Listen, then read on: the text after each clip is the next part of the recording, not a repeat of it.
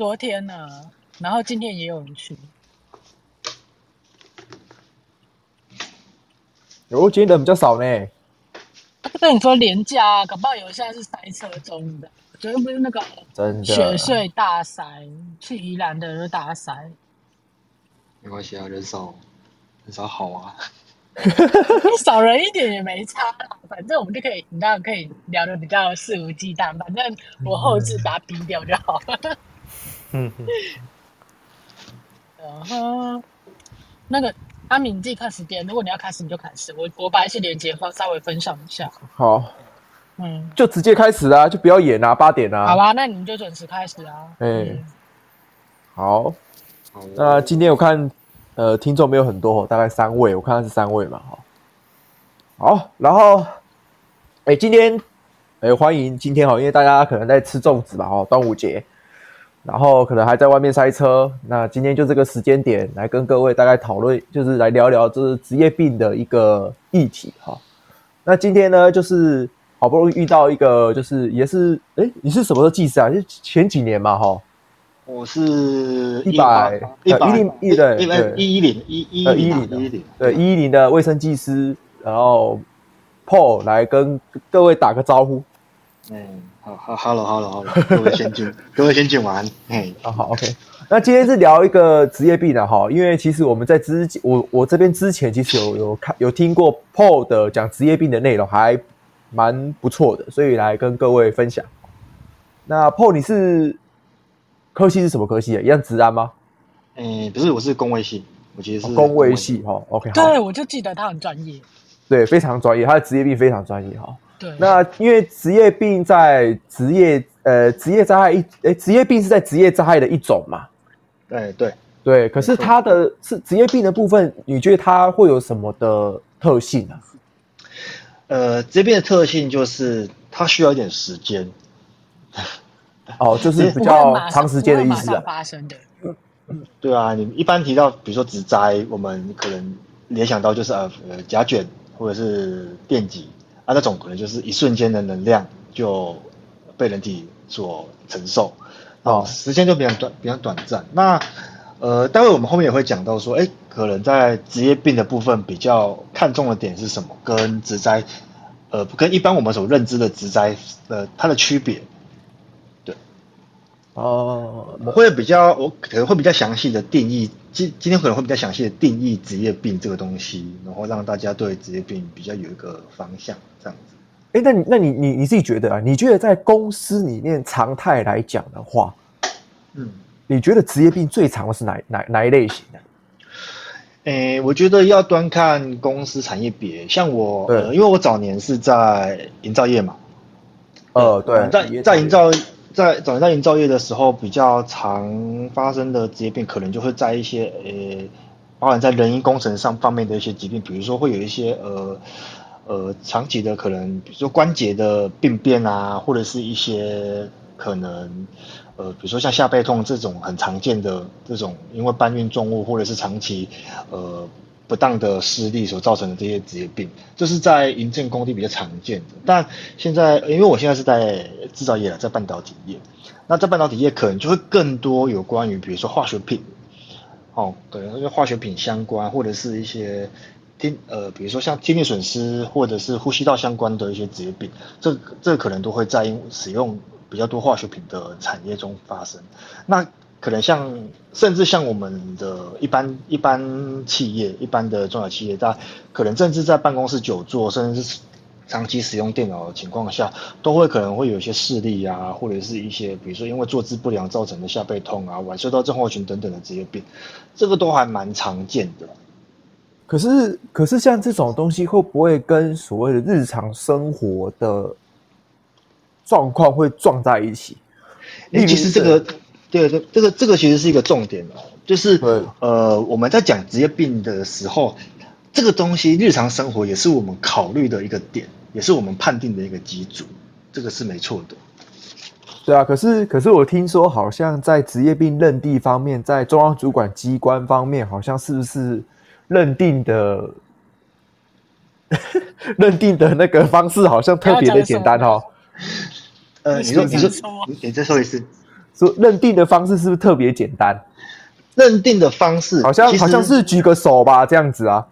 应该是说哈，目前我们可见呃可定义上的职业病哦，其实在劳动部网站上面都有公告，那也都会公告出它的就是判定标准、判定依据。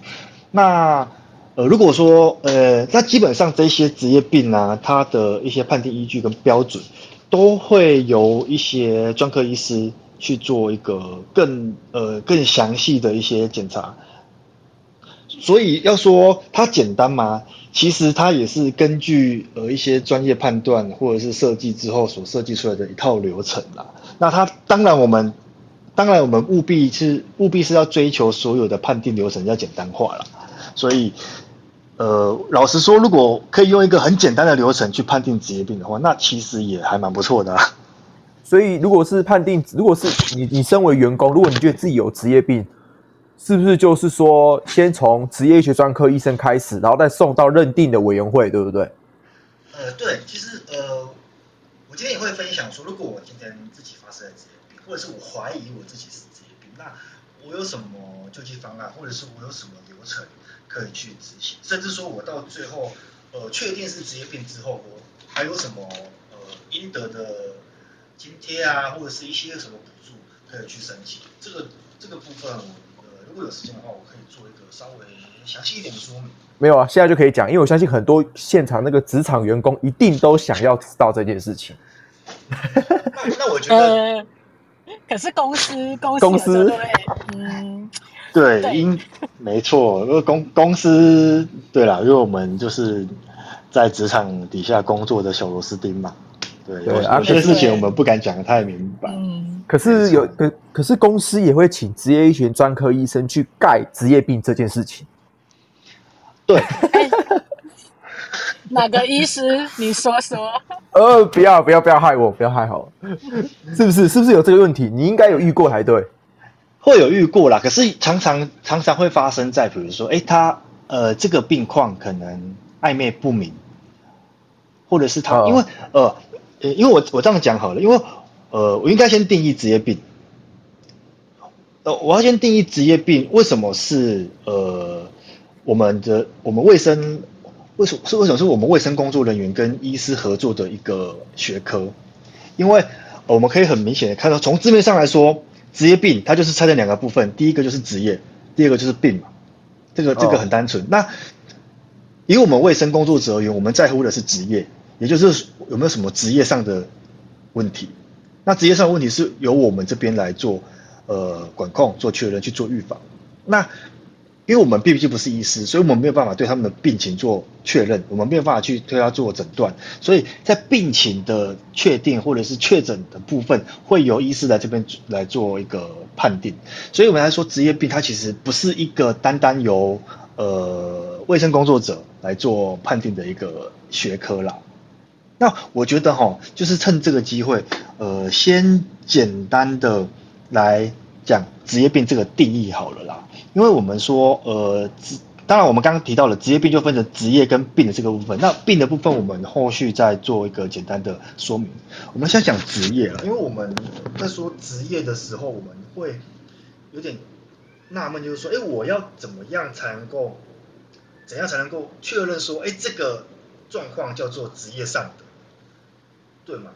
因为呃，我想可能呃，在座都是有预计要考技能检定，或者是诶曾经呃曾几何时都考过技能检定，应该都有看过考乙级管理员的时候出现一种题目叫做连连看，我们应该大家都有看过嘛。哦，你是呃你说什么疾病配什么作业，对不对？对对对，就是告诉你说，哎，什么圣诞老公公最容易得到什么职业病这样子。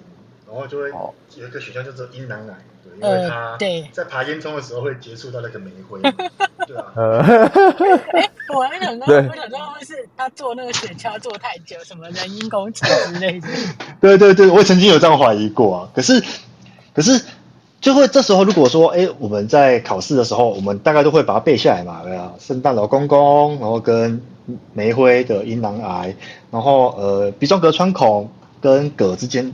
跟个之间的关系嘛，那，嗯，就是开会不会开始有怀疑说，哎，这个这一个治病的因子跟这个病况中间的这个流程，好像我们都还没有研究的很透彻，对吧？我们常常会有这种状况啊。对，因为其实考试的时候都是用背的，嗯、而且考试的时候它的变化度不大。它的变化就是早期在，应该是说早期手写时代，年年看最常最常出现这种题目嘛，可能一年三个梯次可能都会出现过一次，嗯、对吧？我我印象啊，因为我我离那个其实有点久远。我们好像都是，现在都很久远，很久远了，现在都很久远了，这很久远了。对啊，对啊，所以。所以我我其实当初我在考的时候，我也没有想太多，然后一直到最后开始在准备讲位的时候，发现说，哎，好像不能光用这种态度来 准备这件事情，所以就开始开始去呃去读说，哎，职业病它中间到底还发生了什么事情？对，因为其实职业病它呃这门学科呃如果说各位是要准备考卫卫生技师的话，你会发现，哎，职业病它其实是。考卫生技师的其中一个科目，它甚至就是一个大科，就是叫做呃危害辨识与职业病概论。所以就是说，在呃满分呃在满分六百分的技师考试里面，它甚至就占大概五十分的一个比例了。所以它其实是一个蛮高占比，然后可是却对很多呃备考生而言是好像是有一个有一点抽象的一个考考考科啦。因为这个是说，因为会扯到所谓的医学方面的问题。对，没有错。呃，所以变成说，像我们这种公安人员去考的时候，就会比较比较困难一点。没有错，可是我觉得是不是可以先从它的构成要件去下手？哎，其实其实这其实这个是对的哦，因为因为其实像我刚刚说的嘛，呃，职业病它就是职业跟病那。病的部分很简单，就是呃会有医师那边去做诊断。嗯、那我们要在乎的其实就是所谓的职业上的职业上的问题嘛。对啊。那其实可以去看一下考试的趋势哦。考试的趋势，它其实也都没有去在乎你说，哎，这些病况后续的诊断或者是后续的呃判断依据是什么。它顶多就是让你知道，呃，这些因跟果之间的关系是什么。它不会去考你后面到职业病一些很深的医学学理的问题，所以其实不用这么去害怕这些学科。OK。对啊，所以我觉得，嗯，应该是说我们要先界定职业病的定义啦。对啊，就我刚刚讲的构成要件啊。就它会什么样的原因导致，然后或者说职业上的原因之类的。应该是说，好，其实呃，职业病的应该说职业上的原因在定义上其实有四个项目，其实有四个项目。第一个就是它很明确，就是说，哎，我做这个工作，我做这个工，呃，应该说我这个疾病基本上就是从就是因为这个工作而造成的。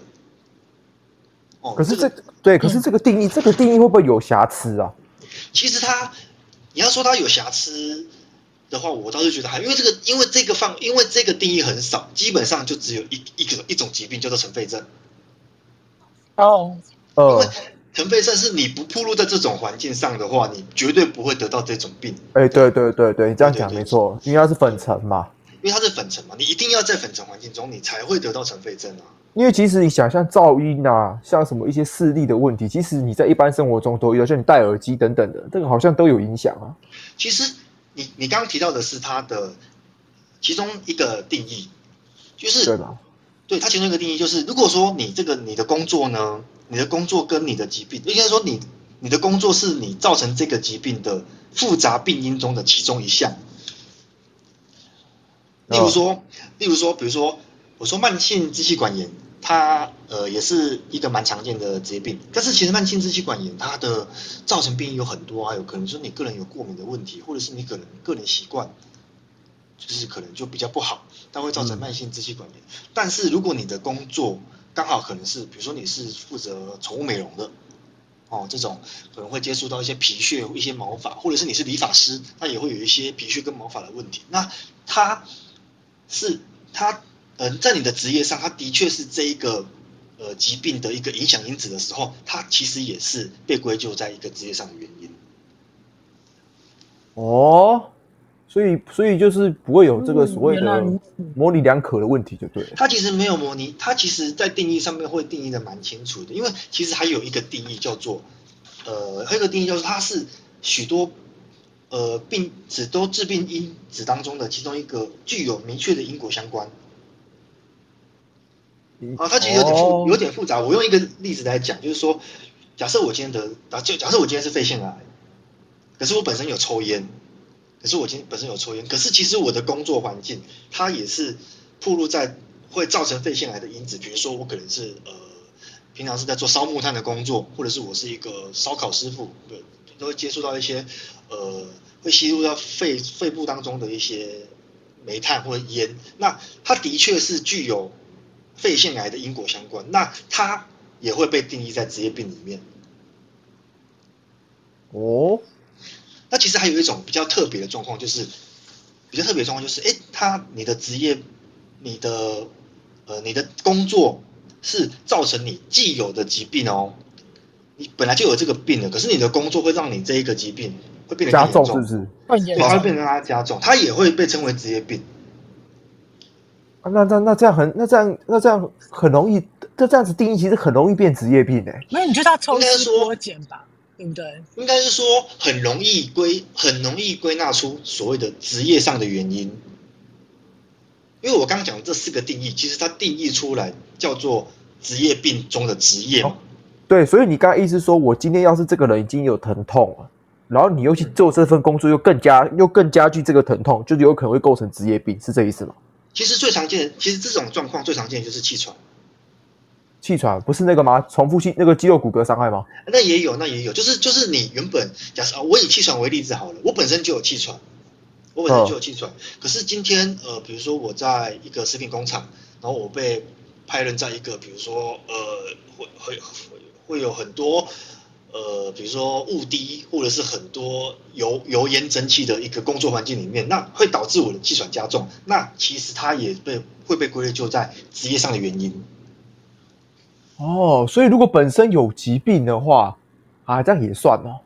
对，他本身有疾病，然后我在这个地方工作，我又变得更严重了，那他也会被归咎在职职业上的原因啊。其实我我们一直在。很强调的就是所谓的职业上的原因，是因为如果我今天假设我这个病，它并不归咎在职业上的原因的话，那它就只是个病，它就不是职业病。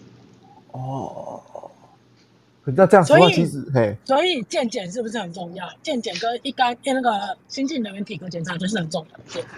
这个这个东呃，健检它重要的点在于说，我们除了要鉴别职业上的原因之外，我们还要鉴别他是不是真的生病。嗯，好，那所以那我接下来讲一下，除了职业上的原因之外，我们接下来就是要界定他到底有没有生病。那我们一般来说，从你接触到呃可能的铺路源到发病过程，它其实总共会有七个阶段。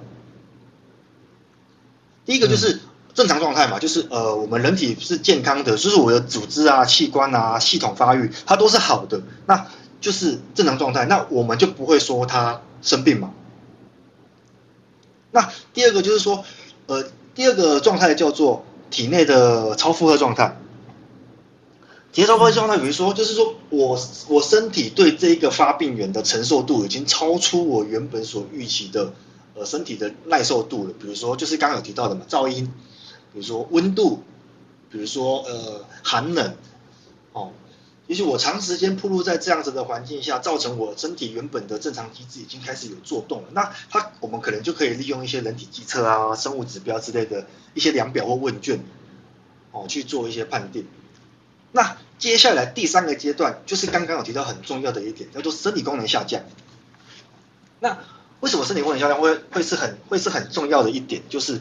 它就是会借由我们的身体检查，呃，针对我们健康检查跟特殊体格检查这些项目，去判定说，哎，我的身体是不是已经开始有超过负荷，然后导致我的生理功能下降的状态。所以，身所以说我们平常的健检非常呃需要受到重视的原因，其实是在这边，它其实是要协助我们判定说，我们是不是已经接近到生病这个阶段了。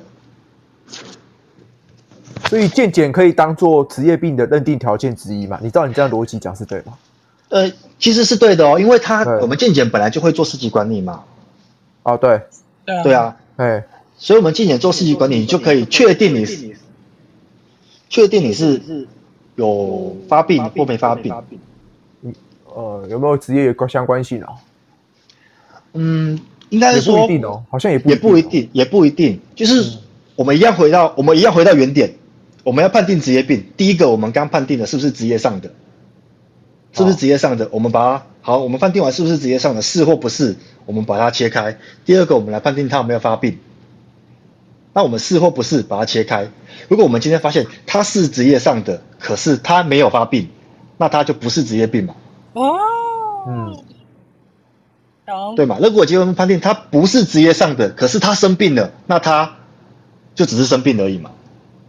了解了解。对啊，所以我们最最担心的事情就是什么？我们判定他是职业上的，可是他又生病了，那他就是职业病了嘛？嗯，对，这个要就是一个问、嗯、问号了。对，这就是个问号。很多可以。应该是说要他要在更多的呃更多的东西去佐证这件事情，没错，更多的条呃更多的条件嘛，或是更多的其他的一些呃比如说证据啊，其其他的一些更多的资资讯来来判定这件事情。哦，我待会呃我待会稍微讲一下职业病的判定这件事。那是你家是？那我先。好啊，没有我，我先把呃致病因子的七个，就是从暴露到死亡的七个项目讲完。好，就是我刚刚讲到的，第一，我们疾病的状态，第一个就是正常，第二个就是体内的超负荷，第三个就是刚刚提到的健检发生健检之后，呃发现的生理功能的下降。那第四个就是亚临床，亚临床亚临床状态就是，哎，我们可能已经有一些症状不明显的疾病，还有生理变化。这个有点抽象，简单来说就是我们去做呃四级管理的时候，不是都会有呃都会有第三级的状态吗？那我们第三级之后要要做什么？我们要再去判定它是第二级还是第四级？嗯，它它有一点就是介在这种状态。嗯、那亚临床状态其实是对职业卫生工作者而言非常非常重要的一个状态，因为在亚临床的下一个状态叫做发病。在发病的下一个状态叫做失能，在失能的下一个状态叫做死亡。嗯，那一旦发病了，一旦失能了，一旦死亡了，身为职业卫生工作者，其实就无能为力了。嗯，就是就是讲白，就是变职业灾害了啦。对，就是医生的事了啦。哦，所以我们职业卫生工作者最重要的、最重要的工作就是。绝对要借由我们的一些改善，或者一些工程控制手段，让呃他如果已经有疾病的情况下，可以控制在亚临床之前，那我们还有就是保护这个目标的，对，我们才有我们才有发挥的能力了。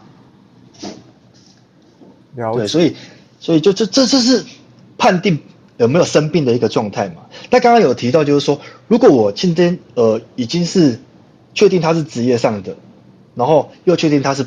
病的时候，我们要怎么样确定它是职业病？那这个东西呢，叫做职业病的定义。那这个东西非常重要，重要的是为什么？因为它非常常考，好像是五五个还六个原则嘛，五个原则。对，它有五个原则。其其呃，其实基本上呃，好好，我以我考试的那一届来讲好了，以我考试的那一届，它的职业病概论的第四题。这边开了第四题，它的题目就很简单的一行字，叫做“职业病诊断的五项必要条件是什么？”这题二十分，就这样。哇靠！就这样二十分。其实我们看到的当下，其实有一点点觉得，哎，好像有赚到。就是它其实这个定义并不困难，它其实都有一个很明确的一个规范，有标准答案嘛，对不对？它就是有标准答案呐、啊，就是，嗯，好，我讲一下这五，我讲一下职业病判定的这五个原则好了。第一个。就是我一定要有疾病的证据嘛，就是我刚说过的，我们要确定他是生病了，哦，对吧？对啊，对对对对对，不然对我们要确定，不然连病都没有办法达成啊。对啊，就只有职业上的铺路，没有职业上的疾病，那他就不是职业病嘛，所以他就不能被不能被判定为职业病啊。嗯，然后第二个很重要就是，我这个疾病发生跟你的铺路，也就是我工作要有正确的持续性啊，要有正确的时序性。我我举个例子来，我举个例子来说，就是 不好意思，没关系，你喝个水。哎，我按到，我按到手机。我们有 free 的哦。我举我举个例，我举个例子来说，就是呃，我今天到一间呃，比如说电镀工厂来上班，结果一个礼拜之后我去做体检，我发现我得了癌症。嗯？那你会觉得这样子的持续性是正确的吗？一个礼拜就得得癌症了，刚刚修对吗？不太对，根本修好嘛，对吗？所以就是说，所以就是表示说我这个疾病跟我这个工作的暴露，其实。没有太大的正相关，哦，所以就是说，我我要确认这个疾病，比如说我今天在这间工厂工作了二十年，我前面十九年体检都没有事，在这第二十年突然发现我得了一个癌症，那它是不是就代表说它有强烈的呃正确的持续性？那我们也可以把它呃，我们也是可以怀疑它是职业病发生，对吗？这个时序就合理吗？这个时序就合理啊，对啊。那那接下来就是讲第三个判定原则，就是我要有铺路的证据啊，我有铺路的证据，比如说今天好，我的确是一间，比如说我今天在一间颜料颜料工厂上班，颜料工厂上班好了，结果有一天我发现，诶，我得了呃，比如说，因为颜料工厂其实大部分都是呃在粉尘作业环境里面，那有一天我发现，诶，我得了呃，比如说支气管炎，那我我怀疑。是因为我在呃颜料工厂上班，我得到了这样子的暴露，结果后来发现，其实你在颜料工厂上班，可是你是大门警卫啊。哦，这就不对啊，不合理啊，嗯，你就不合理啊，因为因为我要所谓的铺路证据，就是我们会用环测的方式嘛，我们会去环测啊，去去了解这个人的个人铺路状况，或者是环境铺路状况，是不是你是真的有在这边做铺路嘛？因为我不可能。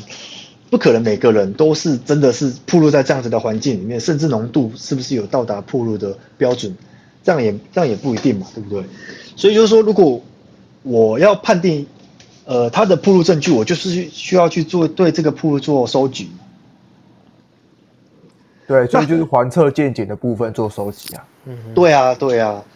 那下一个下一个原则就是第四个条件，就是我必须确认这个疾病跟这个铺路是有流行病学上面的证据。这个比较这个比较抽象，可是呃，因为这几年因为疫情的关系，可能大家对流行病学这个东西有稍微熟悉一点。简单就是说，你这个疾病，你这个疾病跟这个暴露要有很合理的因因果关系。很合理因果关系，比如说假设，呃，我今天在这间公司工作了二十年，是一间呃，比如说是珠宝公珠宝公司的销售员好了。我今天在这间珠宝公司的销售员当了二十年，然后有一天我去健检，我发现我得了淋巴癌，然后我我就合理怀疑我是因为在珠宝公司每天摸宝摸每天摸这些宝石导致我得了淋巴癌，那觉得这合理吗？蛮奇怪的，每天摸宝石，应该眼睛会瞎掉。对啊，随便讲的，随便讲的。没有啊，就就是这个这个这个叫做这个就叫做它没有流行病学上面的佐证嘛，因为没有任何的研究证据说，哎，我这宝石宝石业相关的工作会导致淋巴癌的产生，没有。啊，嗯、就不能什么。可是如果今天都归咎于这件事情。没有错，可是如果今天假设我是个厨师，结果我今天验出了肺腺癌，那他的确是有很强烈的流行病学证据，所以我在厨房工作跟这件事情是有正确的因果关系的，嗯，对吗？对，所以，嗯，所以我们除了上面这四个判定因子之外，刚刚还有提到的就是说，我们还必须要去排除其他的可能致病因子，就像我提到的，哦，我今天可能是个厨师，结果有一天我验到了肺腺癌。可是后来发现，哎，其实我来这边这间餐餐厅工作，其实也才两个礼拜。可是去做他后面的习惯个人习惯调查的时候，发现他每天要抽三包烟。那他有没有可能是因为抽烟而导致的这样子的疾病？这个很难说啊。欸、所以这个东西如果没有排除的情况下，我们没办法判定它是职业病。可是这个是你这样讲，这个就变成一个职业病的构，就是职业病的认定条件的一个盲点在。对，的确是，这个的确是一直都很有争议的一个部分。就是刚刚讲的嘛，你你说你听力损失，结果你长期戴耳机，超大声的，叭叭一直这样子，你你怎么判定的？然后刚好他又是噪音作业，我靠，那不就这个条件就有一点点模糊了。所以其实哦，呃，我以听力损失为例，听力损失，呃，这一个职业病假，因为其实很常发生，那这个劳动部其实也有呃对他做判定依据的一个。很明确的指引，包含他呃要要如何排除呃是平常的影响，啊，包含他是怎样呃，比如说呃以台湾的听力损失来讲，它都大部分损失的赫兹都会落在四千跟六千呐这两个赫这两个频谱啦。嗯、那如果说今天不是落在四千跟六千的话，那呃今今天假设呃我听力损失的测定。发现它呃被损害的频谱是落在八千，甚至落在一万。那这时候如果呃我公司回头去针对公司做环测，哦去装八分呃去装八分仪去做公司的频谱测定，发现哎公司的噪音其实都是暴露在两千到四千，那你这个八千到一万的听力损失，是不是就可能不是归咎在公司里面？对，因为你不是测出来是两千到四千吗？没错，没错，所以就是就是会有各种不同的工具可以去提供你做判断。嗯，这样大概。所以其实其实职业病的判定就是蛮蛮直观的啦，也没有什么太过于模棱两可的地方这样子。嗯，但是但是企业真的会花那个八分。平复仪器去帮他测个嘛？好像不。可是如果，可是如果今天真的有纠纷的话，公司公司方想要举证，他这不为也是一种替自己自清的方法。当然这个很少见啦，很少很少公很少公司会去直接做八分频谱仪器，其实我自己也没看过。因为通通常通常应该是直接用那个所谓的所谓的那个叫做什么？那叫暴露剂量跟个人剂量的方式去做那个吧。对啊，没有错啊，大大部分都是只会用这两个去做判定。可是，呃，我说说句比较实务的啦，我说句比较实务的，如果今天假设今天大家都没问题，那我怎么做判？我怎么做检测？没有人会理我啊。对，这也是环测一个，这个也是环测一个超级超级啊！我不要这样讲。呃，算 bug 吗？再来就是职安署，对吧？职安，嗯，我我都没有特别的明确说一定要用频谱分距仪去测啊，所以才会有一个这个很大的盲点。就很大盲点啊，这这的确是会有纠纷的地方。啊、可是，可是就是就是就是总是会有特殊状况嘛。比如说今天真的有人来申申报职灾，说我是听力损失，那呃公司方面就是为了要自保，那他必须要有所作为，或者是劳动部或者是专主管机关。他们可能会让你提出说：“哎，你不是，你说你不是，呃，公司不是造成他听力损失的的主因，那请你提出你的环测报告，或者是提出你的更强烈的证据。”当然，这因为简单来说，就像我们刚刚说的职业病判定这五个原则：疾病的铺路、哦，工作持续性、铺路证据、流行病学的证据，跟呃排除其他的可能致病因子，这五项都必须要满足，我才能够判定他职业病。那我如果我是公司方，我该怎么做？我就是想办法让其中任何一个因子它是不符的、不成立的，对，不成立的。当然，这后面说的有可能就有造假之嫌，因为只要调翻那个频率就好了。对啊，对我们懂那个呃噪音控制的的人来说，应该是小 case 啦？没错，没错。没错所以听力其实一直都是蛮。呃，应该说蛮多争议的地方了，所以，所以，呃，刚好这个就是讲到听力，就是在一百零八年公布的那一份呃听力的指引里面，其实针对听力与除了呃刚提到的这几个判定依据之外，它其实还有很多生理的方法去做判定，比如说你左右耳的呃听力损失是否一致，或者是用三分，或或者是台湾现在用三分法或四分法去做的呃计算，然后是不是有超过二十五分贝的阈值，有之类的其他协助佐证的方式，就是想要避免，就是说，哎，尽量去减少这个人为可控的部分啊。虽然说它有没有成效，我们并没有办法这么保证。但其实有稍微的可以感受到说，哎，想要去减少这样子人为可以调配的部分。但是其实，像凯哥，你知道吗？我们可以自己去做调整这些东西。其实，对啊，所以这个我呃国内目前没有噪音听力损失的个个案出现呢。我刚刚没有错，对，刚欢的都没有哎，奇怪，所以很想偷偷的做这种，偷偷的去告。检检举治安署，呃，还是算了。对啊，可是以以目前呐、啊，我目前我们自己的状况而言，就是，哎，我们该有的防护具基本上带好。因为我觉得听力损失还有一个比较大的好处，就是它相对于其他职业病来说，它的铺路是比较好阻隔的。对啊，就是我听力防护具只要戴得好，基本上我可以，对，没错，我可以完全阻隔掉这一些能量对我的听力造成的损害嘛。这是不幸中的大幸啊！呃、可可是你这样说是没错啊，但是是在职场上面，你觉得呢？没有错啊，对，在职场，你一定会有人跟你说啊，干戴那么久，耳朵好痛哦，怎么办？哦，所以我们只能这个时候就是要靠各位就是专业的卫生工作人员的努力啦，对对，只能这样。沟通的技巧。沟通的技巧，因为我们常说，其实做公安就是在做人，看你要怎么跟人家做沟通。其实有时候比各位的专业知识是更重要的技能。重要的一件事，对，没错，对啊。对啊。好，那实际是，哦，你说，你有遇过职业病的案例吗？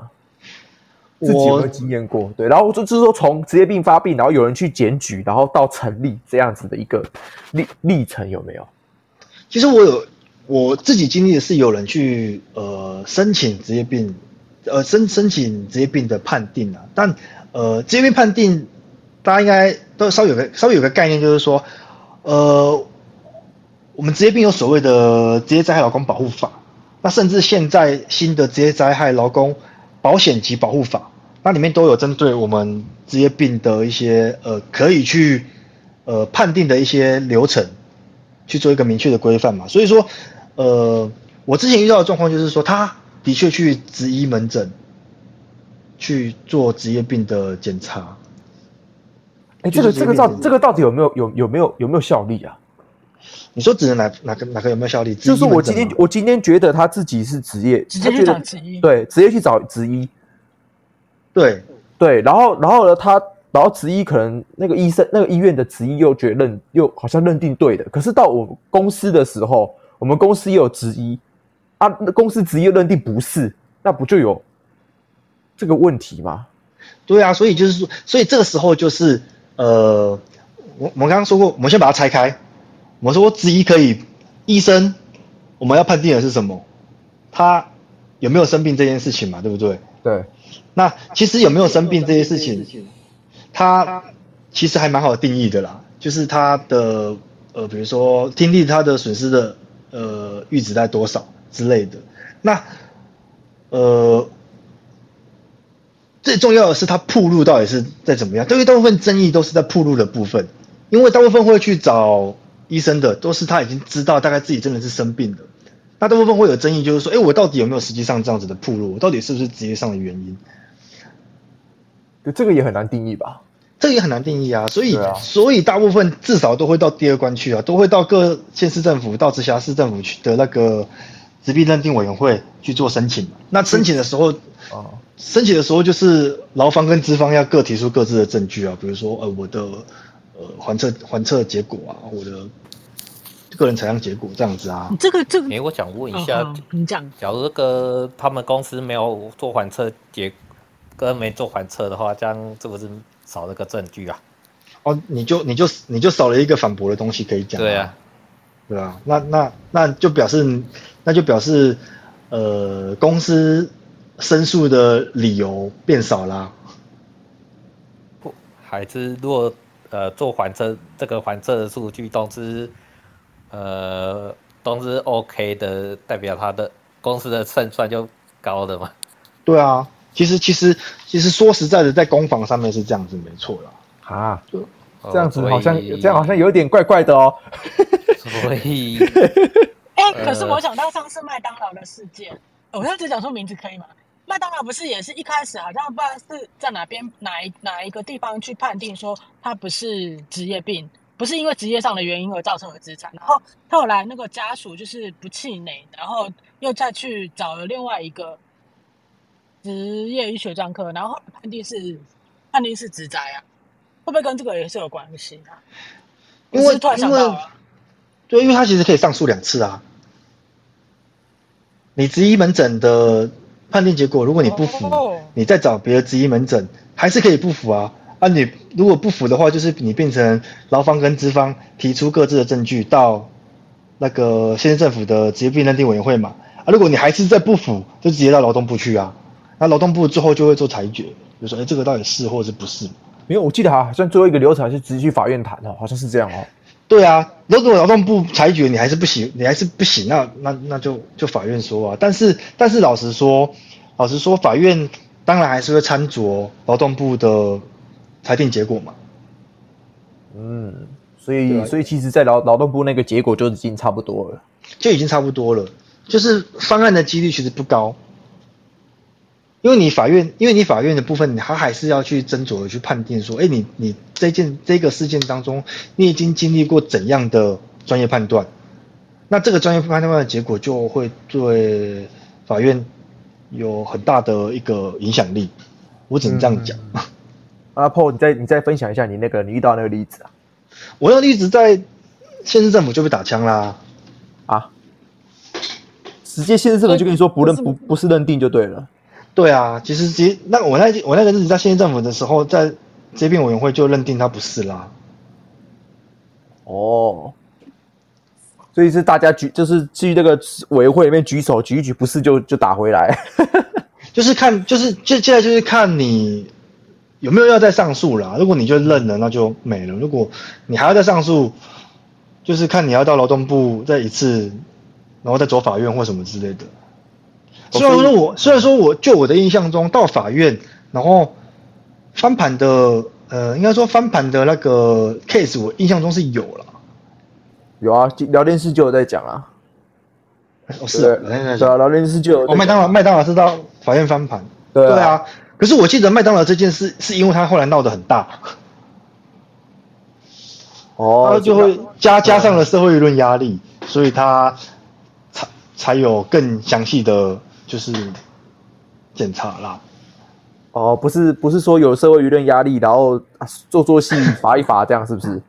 对啊，哎，不能不能不能把这，我们还是得相信，我们还是得相信各法官的专业判断啦。哦，司法正义就对了，司法正义啊，对啊，对对，啊，那那个 Paul，你是你你也是职安人员吗？现在目前？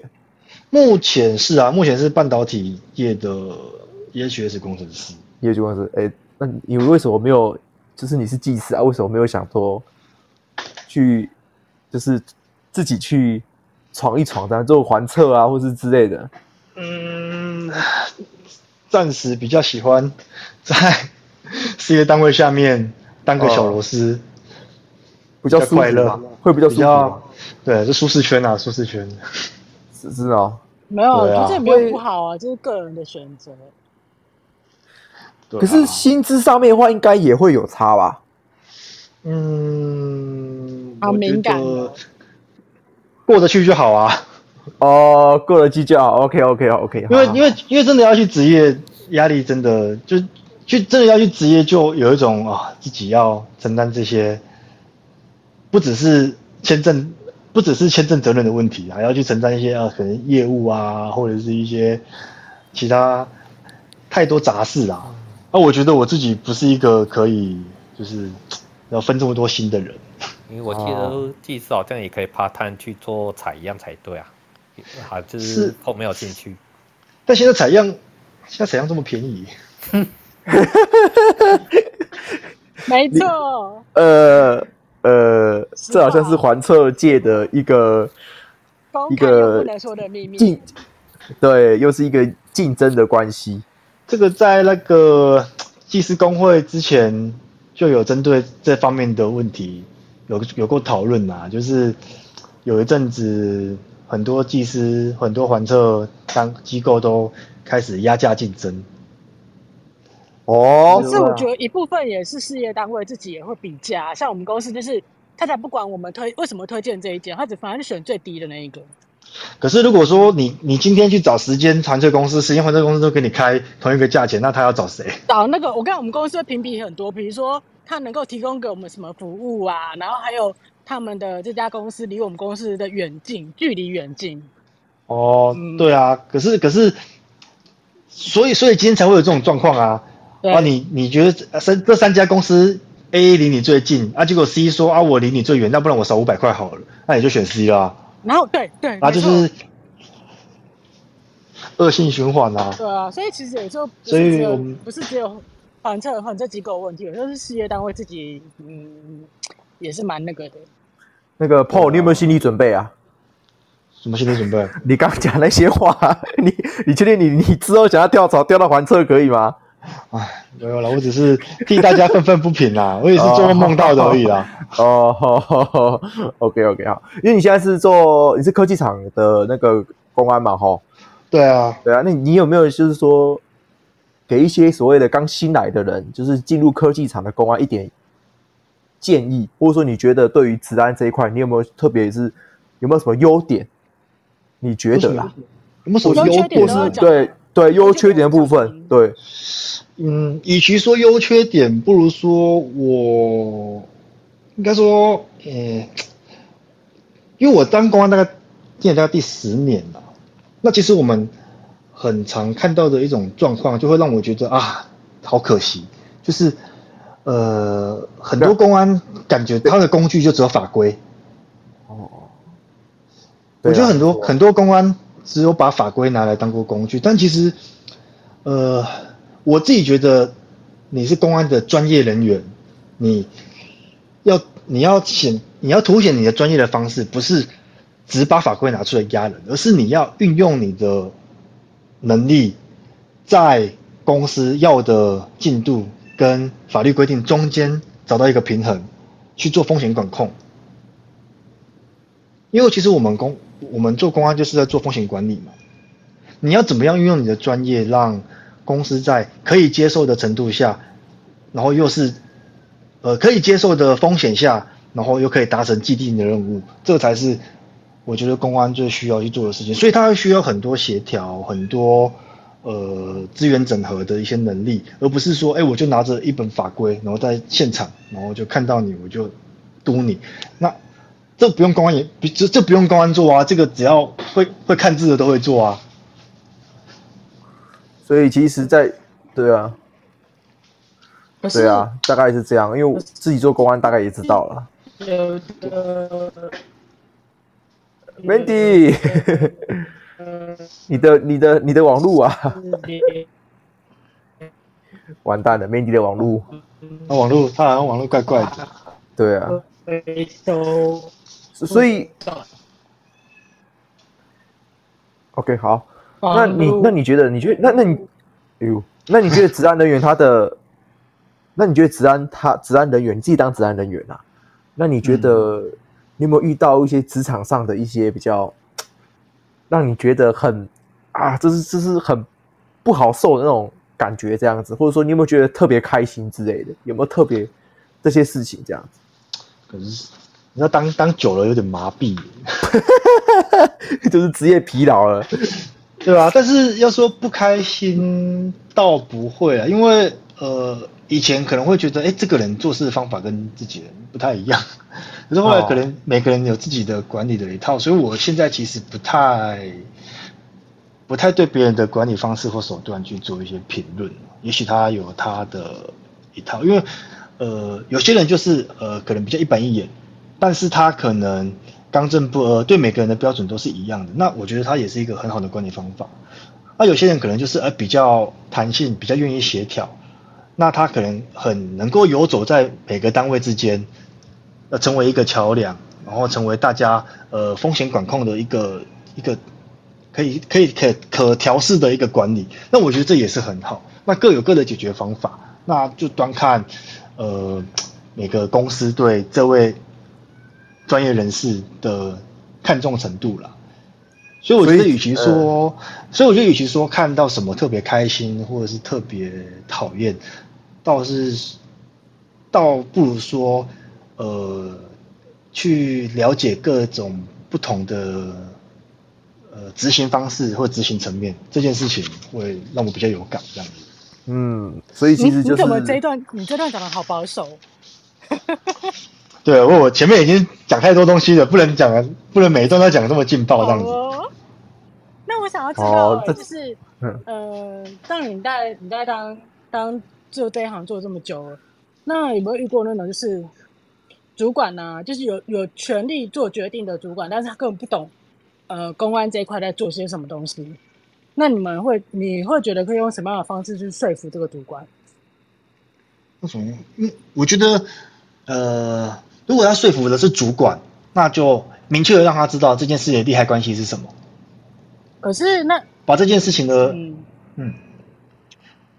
把这呃把这件事情呃把这件事情的最糟的状况跟他讲，再把这件事情正常的状况跟他讲，然后让他去裁读，然后我们可以去稍微分析一下发生最糟的状况大概会有什么原因，然后以我们目前的手上的资源跟我们的管理方式，大概会有多少的几率去发生这样的事情，尽可能去做。定量或半定量，这样子，嗯，因为我觉得，与其用文字去说服你的主管，不如让他看到一点成效，或者是让他看到一些数字，他会比较愿意去相信这些他可以想象的东西了。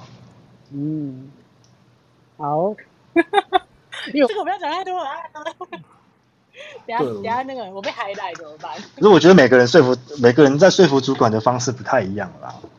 对啊，有有些人是会先身体力行，然后做出一点成效，再让主管说：“哎，如果我们这样做，就会有往这样好的方向去走。”就是我。还有些人就是会，嗯，对啊，还有些人就是数据分析，那有些人就是恐吓恐吓老板，说如果我不做，我们就会怎样怎样。